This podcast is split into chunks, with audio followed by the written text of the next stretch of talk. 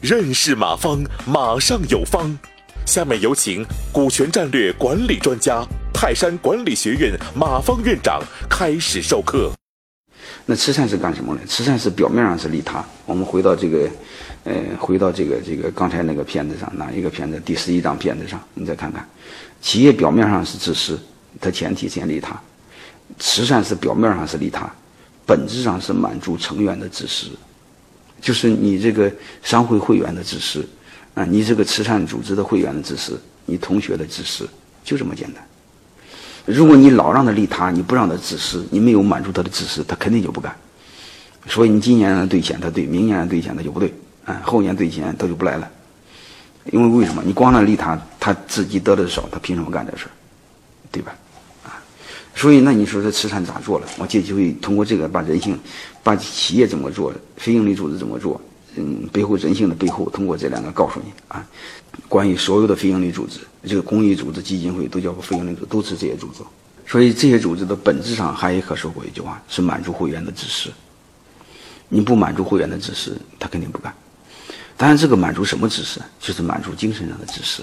因为人有一个需求嘛，人先满足生理的呃需求，什么，然后再满足心理的需求，然后再追求精神，再追求自我实现，等等等等等等，是不是这样？它需要个过程。就是说白了，就是慈善是。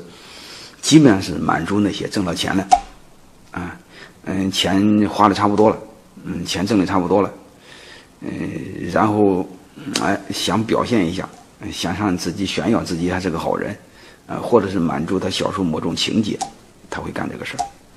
你比如说小时候是孤儿的，他长大一定会资助孤儿，啊，小时候缺母爱的，他他一定会一定会这个资助妈妈。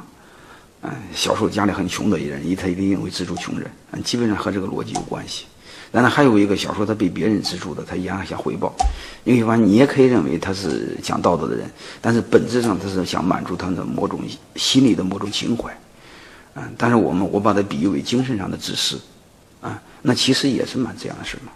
嗯，你不满足他就不干了。你比如再举一个例子，我老婆资助过很多这个农村的孩子，大概一个人一年给几百块钱聊聊啊。但是这个他每年都干，嗯，还还要求人家写作业。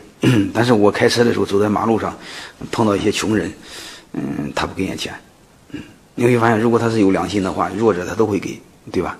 他为什么这个山里孩子他给，马路上穷人他不给，对吧？我认为这和良心没多大关系。当然你也不能说这是坏人啊，我更多的想证明这个。更多的这是满足人的心里的某种情怀，啊，你某种情节吧，啊，就是我把它理为精神上的自私。但是满足精神上自私也是好人啊，嗯，但是你嗯不能标榜自己老是好人，这和道德没关系啊，大概就这个意思啊。所以通过这个，我们看自私的前提啊，自私好还是不好？自私好啊，人自私的前提是利他。如果你把这两个字搞明白的话，就是刚才我讲那个第第十一页，你把它搞明白的话。你看商业，看非商业，你都会看得很明白。然后下面我们谈这个这一段的重点，人性的特点。感谢收听本次课程。如您有更多股权问题，请微信搜索“马上有方”官方公众号。泰山管理学院自二零零七年起开设股权管理课程，每年有上万名企业老板学习和实践泰山股权管理法。泰山股权管理课程，激活团队，解放老板。